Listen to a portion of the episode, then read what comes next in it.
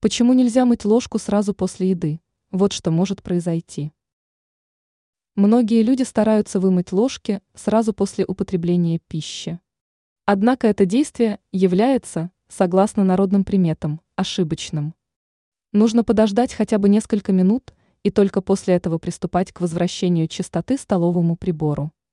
Если человек проигнорирует рекомендацию, то он может столкнуться с серьезными последствиями.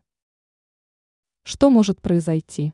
Считается, что мытье ложки сразу после приема пищи приводит к смыванию не только остатков еды, но и удачи.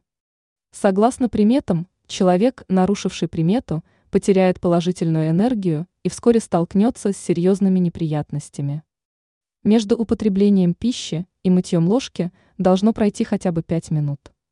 Стоит подчеркнуть, что примета касается и столовых, и десертных, и чайных ложек. Что делать после мытья ложки? Есть важное правило.